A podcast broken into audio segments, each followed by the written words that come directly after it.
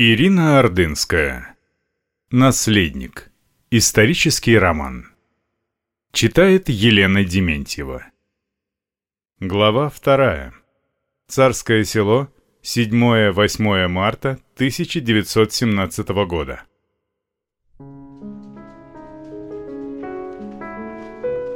Седьмого марта жизнь во дворце вдруг резко изменилась. Цесаревич, проснувшись, это сразу почувствовал, хотя бы потому, что, в отличие от прошлых дней, его разбудил шум. Казалось, им был наполнен весь дом.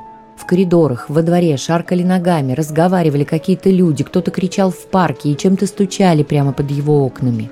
Что означала неожиданная возня, сменившая сонное существование дворца в последние месяцы, понять было невозможно, а спросить было некого.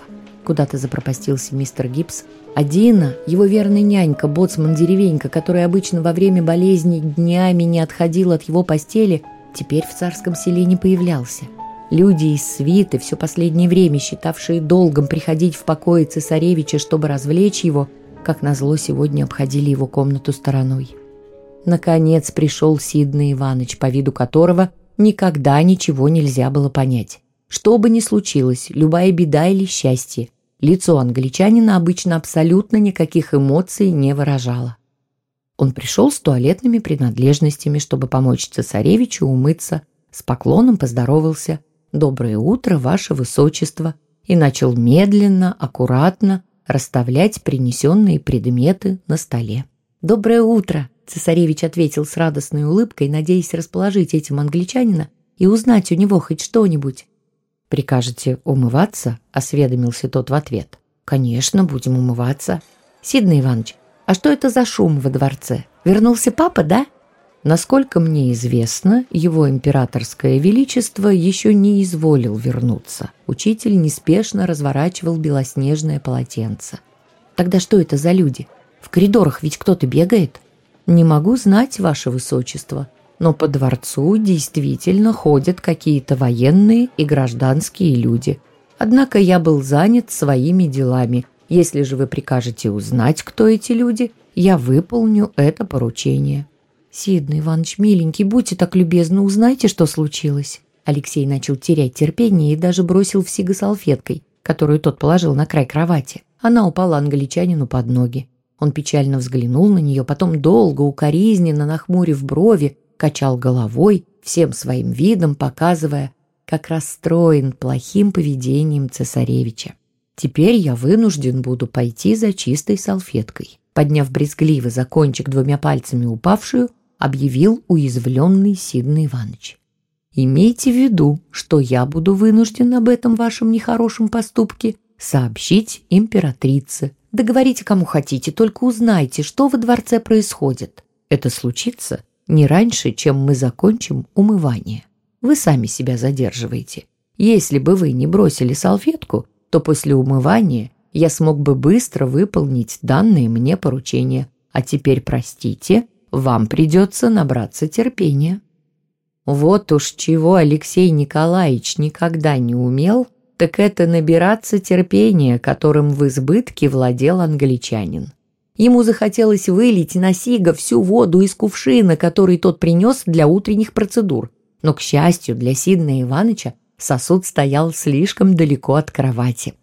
Пока Алексей придумывал, как отомстить англичанину, чтобы задеть его посильнее, тот не спеша, с достоинством вышел из комнаты, неся салфетку за уголок, как дохлую мышь. Громкие голоса, которые вновь послышались из-за неплотно прикрытой двери, еще больше раззадорили цесаревича. Если весь этот гам не был связан с возвращением отца, тогда что же могло случиться такого сверхъестественного, что во дворце, который представлял собой почти лазарет, болели все его сестры, вдруг кто-то мог позволить себе так шуметь? Алексей решил рискнуть и хотя бы просто выглянуть в коридор, подумав, что кроме Сига о нем все почему-то забыли, и значит, вряд ли кто-то неожиданно придет и увидит, что он без разрешения встает. Надев пушистые теплые тапочки, обернувшись в одеяло, он потащил его за собой как мантию к двери. В этот момент ему стало казаться, что во дворце вовсе не такой громкий шум, как слышался из кровати. Голоса куда-то удалялись, Наверное, люди ушли дальше, может быть, на первый этаж или на свитскую половину. Он тихонечко приоткрыл дверь. В щель была видна только часть небольшого полутемного коридора, в котором к его разочарованию никого не было. Цесаревич медленно открыл дверь пошире и убедился, что из соседних помещений не доносится никаких звуков. Вот это была настоящая досада. Стоило ли так рисковать, нарушать режим, чтобы ничего интересного в результате не узнать? Теперь ему нужно было торопиться. Скоро должен был вернуться мистер Гибс. И цесаревич поспешил, придерживая больную ногу, вернуться в кровать, потому что расстраивать и так измученную маму ему совсем не хотелось. А уж Сидна Иванович обязательно бы наябедничал ей, что больной снова не слушается и нарушает постельный режим. Единственное, что он позволил себе на ходу, быстро порывшись в корзине с игрушками, достал из нее небольшой ящик с солдатиками, откопал в нем несколько гусар и сразу помчался с ними в постель. Тапочки поставил точно на то место, где обычно их оставлял педантичный англичанин. Потом аккуратно разложил одеяло, поправил подушку. Мысль о том, что никто не догадается о его проделке, немного подняла ему настроение. Игрушечные гусары один за другим аккуратно построились в ряд на белом пододеяльнике. Осталось только решить, кто из них будет командиром, потому что старших чинов среди них не было. Подумав, Алексей решил назначить главным единственного из фигурок конного гусара. В его руке всадник на забавной лошади полетел, поскакал над одеялом, командуя представляемым наступлением на невидимого врага. Остальные гусары тоже ринулись в бой, рубясь своими крошечными саблями. Сражение, короткое, но блистательное, завершилось их полной победой. Цесаревич торжественно наградил своих смелых маленьких воинов заслуженными боевыми наградами – Подбрасывая фигурки, он радостно попрыгал на кровати. Так приятно было победить даже в выдуманном сражении.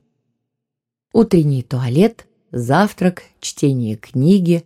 Полдня цесаревичу пришлось довольствоваться компанией нуднейшего Сидна Ивановича, который, конечно же, так ничего и не узнал о непонятном шуме во дворце. Потому что как только стало тихо на втором этаже и в парке, англичанин этим воспользовался и отговорился тем, что, дескать, никто уже не разговаривает громко. Все ушли, и узнавать что-то бессмысленно.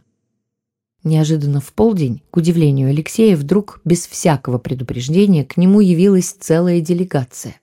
Оба доктора, мама, еще один незнакомый врач и странного вида солдат с винтовкой.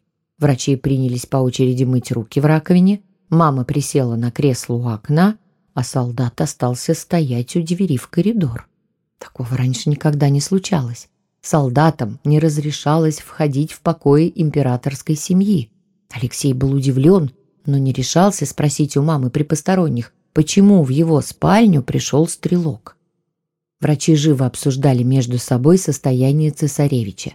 Третий доктор, оказалось, пришел осмотреть глаза больного – Императрица давно высказывала свое беспокойство его покрасневшими веками. Новый доктор был смешной маленький старичок, сам, наверное, с очень плохим зрением. Его пенсне поминутно падало с глаз, повисая на старой почерневшей серебряной цепочке с большим узлом посередине. Похоже, когда-то она была наскоро завязана после того, как порвалась, но так и осталась с узлом навсегда.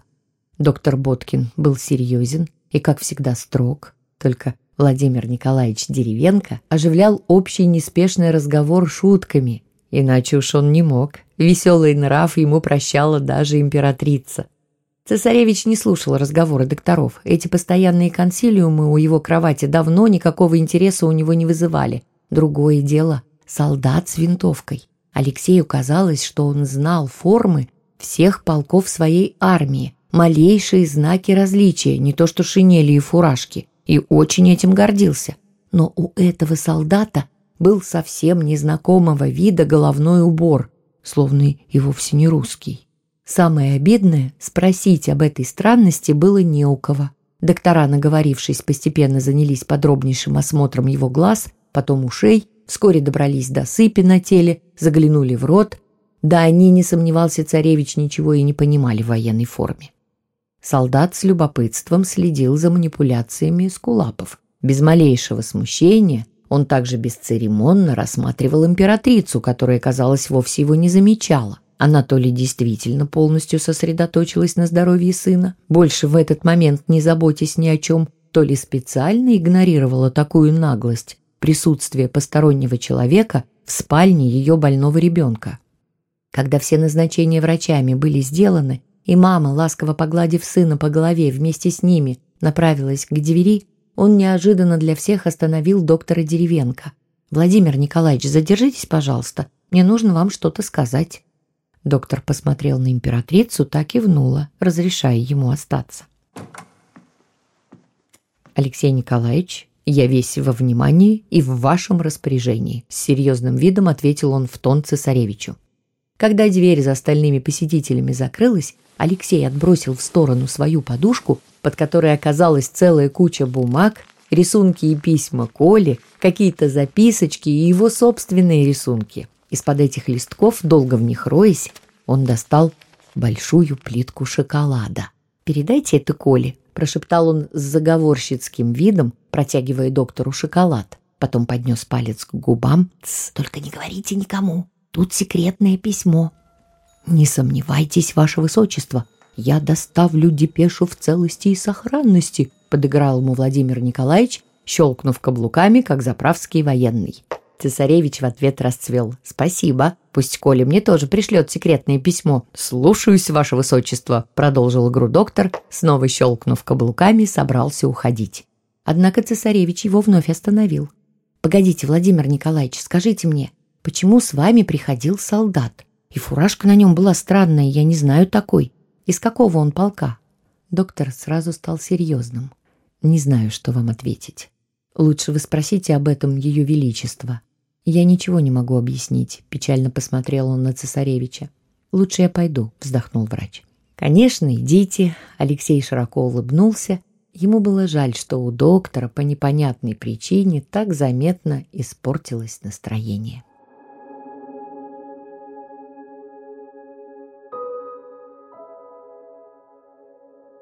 Ближе к вечеру скуку общения с Сиднеем Ивановичем прервал приход мамы.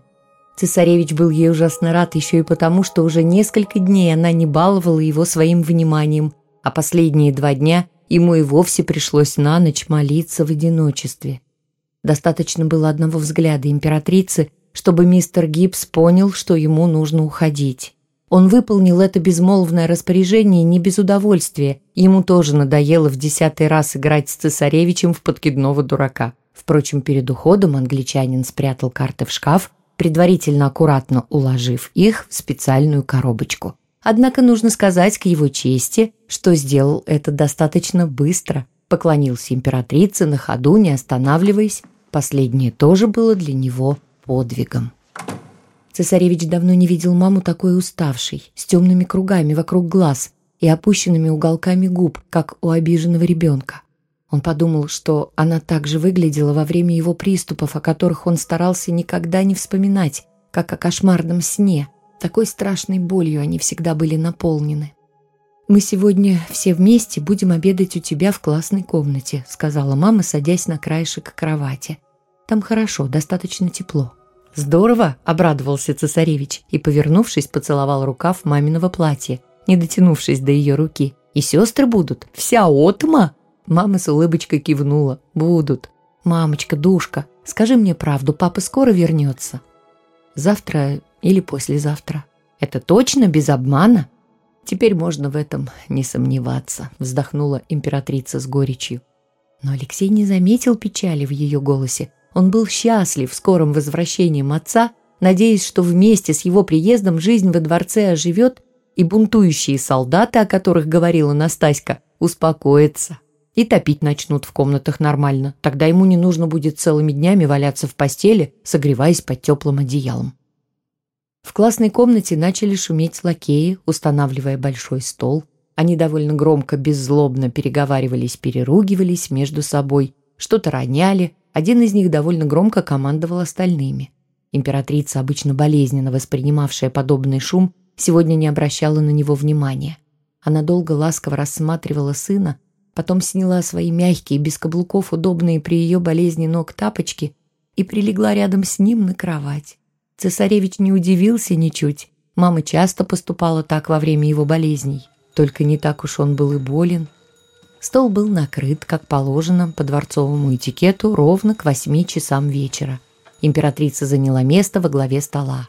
Обычно к обеду приглашали кого-то из фрейлин или подруг государыни, однако сегодня за столом оказались только дети. Девочки из-за болезни, даже у Марии держалась повышенная температура, оделись совсем по-домашнему, в простенькие платьица и такие же неброские теплые шерстяные кофточки. Полутемную комнату освещали только свечи. Электричество по какому-то новому странному закону снова к вечеру выключили. Так случалось каждый день уже вторую неделю. В небольшую классную комнату слуги принесли несколько подсвечников. Два поставили на стол, остальные расставили вокруг на шкафах. Серебряные приборы, ваза посредине стола с цветами, пусть и искусственными, роскошное фарфоровое блюдо в голубых тонах. Все в бликах свечей становилось таким изысканным, необычным, что цесаревичу стало казаться, будто их семья отмечает сегодня неизвестный ему праздник. Не хватало только папы. Сестры пришли все вместе, и, может быть, тоже очарованные уютом домашнего вечера или соскучившись, пока болели о таких совместных ужинах, рассаживались тихо, словно боясь спугнуть покой и очарование семейного уединения. Даже непоседа Анастасия усаживалась так церемонно, что казалась настоящей взрослой принцессой, милой, хорошенькой, несмотря на простенькое платье и растрепанные волосы. Ольга и Татьяна сели рядом с правой части стола, обе молчали. Каждая задумалась о чем-то своем, только иногда их глаза невольно останавливались на огоньках свечей, стоявших на столе. И тогда этот огонь, отражаясь, начинал блестеть в зрачках отчего лица обеих девушек становились загадочными. Мария, сидевшая с Анастасией напротив старших сестер, рассматривала комнату. Блики на стенах и в углу, два окна, которые сейчас казались особенно темными, словно они в самом деле выходили не в парк, а сразу в черное небо. От этого ей даже стало чуть-чуть страшно. Она отвела от них взгляд, посмотрев на любимую сестру, которая была самым лучшим лекарством от страхов и скуки. Настаське быстро надоела вся эта канитель романтического обеда. Она, скотав хлебный шарик, пока не видела мама, запустила им в ближайшую свечку, но промахнулась. Алексей сразу заметил бросок сестры. Через секунду у него тоже были готовы несколько хлебных шариков, но и он с первого раза промахнулся. Снаряд пролетел мимо маленького огонька. В следующий раз Настаська в огонек попала, но к их общей с братом досаде он не потух, как им хотелось. Алексей попытался продолжить игру, но мама, сидевшая напротив, заметив его поднятую руку, погрозила пальцем. Они с сестрой переглянулись, без слов поняв, что на время придется игру прекратить. В это время в комнату вошел лакей в сопровождении трех поварят, которые принесли полагавшиеся в начале обеда суп и пирожки.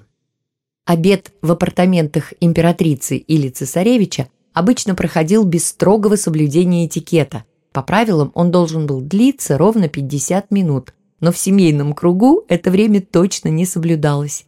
Однако и слишком долго есть каждое блюдо было нельзя, а то очередное успевало остыть. Сразу за супом последовала жареная рыба под белым соусом, потом тушеная в томатах курица, отварные овощи, которые дети не любили, но императрица строго следила за тем, чтобы они их ели. Достаточно было ее строгого взгляда на чью-то тарелку, чтобы та, пусть медленно, постепенно, но оказывалась пустой. В конце подали фрукты и десерты, желе, пирожные, конфеты. У Марии, неравнодушной к сладкому, тарелка вся оказалась уложена вкусностями, несмотря на повышенную температуру, хороший аппетит ее не покидал. «Мэри», — не выдержала весь вечер молчавшая императрица, «не слишком ли ты увлекаешься десертом?»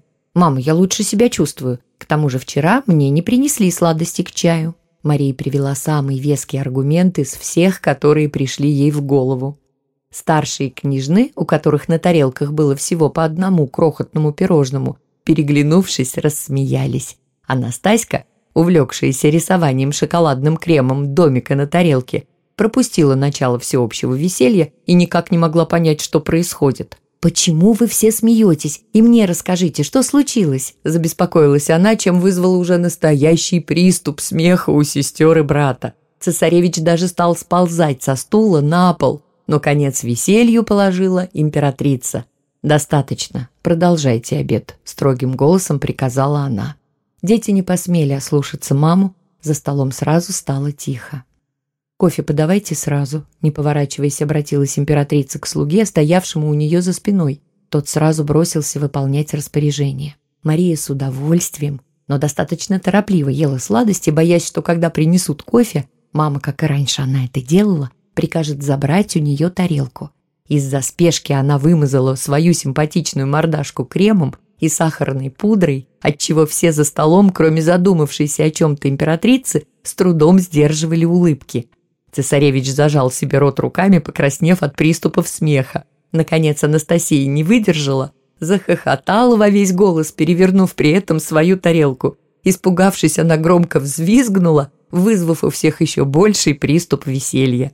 Шум за столом вновь прекратила императрица. «Дети, хватит!» – повысила она голос, однако, осмотрев радостные лица дочерей и сына, и сама улыбнулась. Правда, при этом на глазах у нее выступили слезы, но окружающие этого не заметили. Слишком много сегодня за столом было веселья. Лакеи торжественно внесли на блестящих, как зеркала, серебряных подносах белоснежные чашки с кофе. При этом несколько слуг быстро убрали со стола лишние тарелки к неудовольствию Марии, которая из-за всеобщего веселья так и не доела пару пирожных и булочку с маком. Ароматный кофе наполнил благоуханием комнату, даже после плотного обеда, вызывая желание его выпить. Цесаревич, ожидая, пока кофе немного остынет, принялся рассматривать остатки букв на классной доске. На последнем уроке он писал на ней мелом слова, но сейчас никак не мог вспомнить, какие именно. Получилось словно головоломка, которую он пытался разгадать. Сначала хотел сделать это вместе с Настаськой, но та о чем-то шепталась с сестрой. Ольга с Татьяной затеяли один из своих умных разговоров о прочитанной недавно книге. Было понятно, что сестры рады пообедать вместе, да и он сам тоже за время болезни соскучился о совместных семейных застольях. И только мама, остановив отсутствующий взгляд на огне свечи, стала вдруг выглядеть такой одинокой и потерянной, что Алексей подумал, как хорошо, что скоро возвращается отец. Наверное, Никто другой уже не может ее сейчас утешить, решил он.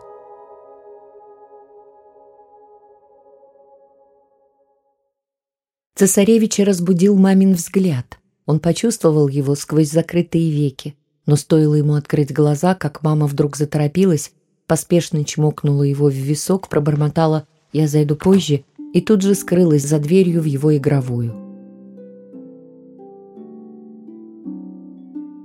Утренние процедуры и завтрак прошли в компании Сидна Ивановича. Потом неожиданно в комнату к Алексею Николаевичу один за другим стали приходить разные люди. После дней, проведенных практически в одиночестве, он был слегка удивлен всеобщим вниманием и, конечно, обрадован. Екатерина Адольфовна, или как все близкие называли ее Трина, отвечавшая во дворце за хозяйство – Зашла осведомиться, не нужно ли ему что-нибудь приобрести из канцелярских принадлежностей или личных вещей. Алексей попросил цветной бумаги и карандашей, но она ушла не сразу, а побеседовала с ним минут десять о разных пустяках. Потом примчалась Анастасия, притащила с собой Марину милую лохматую собачку, которую умудрилась украсить десятком смешных бантиков. Когда в комнату ворвалась возмущенная Мария, собачку уже спрятали под одеяло. Только она так визжала, что Мария ее сразу нашла и унесла. Настаська, показав сестре язык, убежала вслед за нею. Доктор Владимир Николаевич с видом заговорщика принес письмо от Коли, спрятанное в обложке книги. Алексей толком не успел прочесть это послание, как в комнату, благоухая духами, вошла самая молодая из фрейлин Рита Хитрово, подруга Ольги. Алексей сразу согласился с ней сыграть в лото, как она предложила.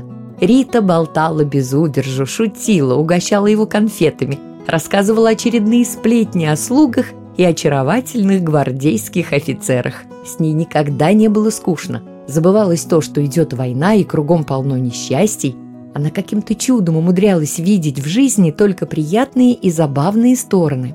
Может быть, за легкий нрав Риту любили все при дворе, прощая, что уж греха таить, отсутствие особого ума. Глупость при хорошем характере – небольшой порог. Закатывая глаза, Рита долго трясла бархатный, шитый золотом мешочек с симпатичными костяными бочонками лото, потом с загадочным видом долго рылась в нем рукой, как будто колдуя. «Ловись, рыбка, большая и маленькая, фу-фу-фу!» – дула она на свой кулачок, в котором прятался очередной бочонок с номером. «Подуйте и вы, Алексей Николаевич», – протягивала она свою элегантную, в кружевах модной французской перчатки ручку цесаревичу. Он послушно дул, и если выпадала удачная для нее цифра, сразу раздавался ее победоносный крик «Ура!». Алексей с первых минут появления в его комнате очаровательной фрейлины заразился ее безудержным весельем и энергией. Затем, когда игра в лото была окончена, в один миг Рита надула прелестные губки и превратилась в обычную милую кокетку, какой ее все знали. Она взбила волосы, поправила выпавшие из прически пряди, гордо повела плечами, позволила шаловливо подмигнуть с удовольствием рассматривающему ее Алексею и, слегка повиливая бедрами, удалилась. После ее ухода в комнате еще какое-то время приятно и волнительно пахло сладкими женскими духами.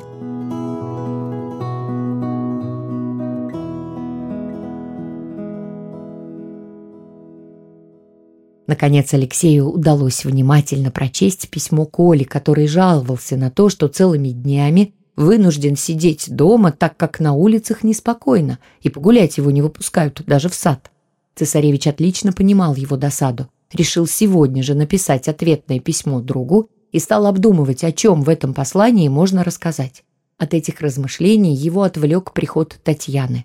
Она, как обычно, была серьезной и с ее неторопливыми движениями сегодня особенно казалась похожей на маму. Сестра, придвинув стул к кровати, присела на его краешек, так правильно и ровно держа спину, что рядом с ней тоже хотелось подтянуться, вести себя соответственно достойно. «Алеша, я посижу с тобой немного».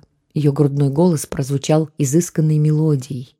«Тань, а ты красивая». Алексей сделал неумелый, зато от чистого сердца комплимент сестре. Татьяна улыбнулась, чуть смущенно, но с явным удовольствием. «И на маму очень похожа. Все так говорят». Она снова улыбнулась. «Давай я тебе почитаю». «Нет, не нужно. Мне Сик надоел за эти дни своим бесконечным чтением. Давай лучше поговорим о чем-нибудь». «О чем?» «Мне часто снится Ливадия. Как думаешь, мы сможем поехать туда этим летом? Или папа будет снова в Ставке, а без него в Крым, наверное, не поедем?» «Этого никто не может знать только Бог. А ты в Ливадию хочешь? Конечно, хочу. Только не от нас это зависит. В этот момент в двери с коридора постучали. Она распахнулась, и на пороге показалась взволнованная Нюта, комнатная девушка императрицы. Задыхаясь от быстрого бега, она выпалила. «Ваше Высочество, Татьяна Николаевна, государыня вас ищет, пожалуйте. В сиреневой гостиной Ее Величество и княжны только вас ждут». Татьяна сразу направилась к двери, кивнув брату. Как освобожусь, приду к тебе снова. Продолжение следует.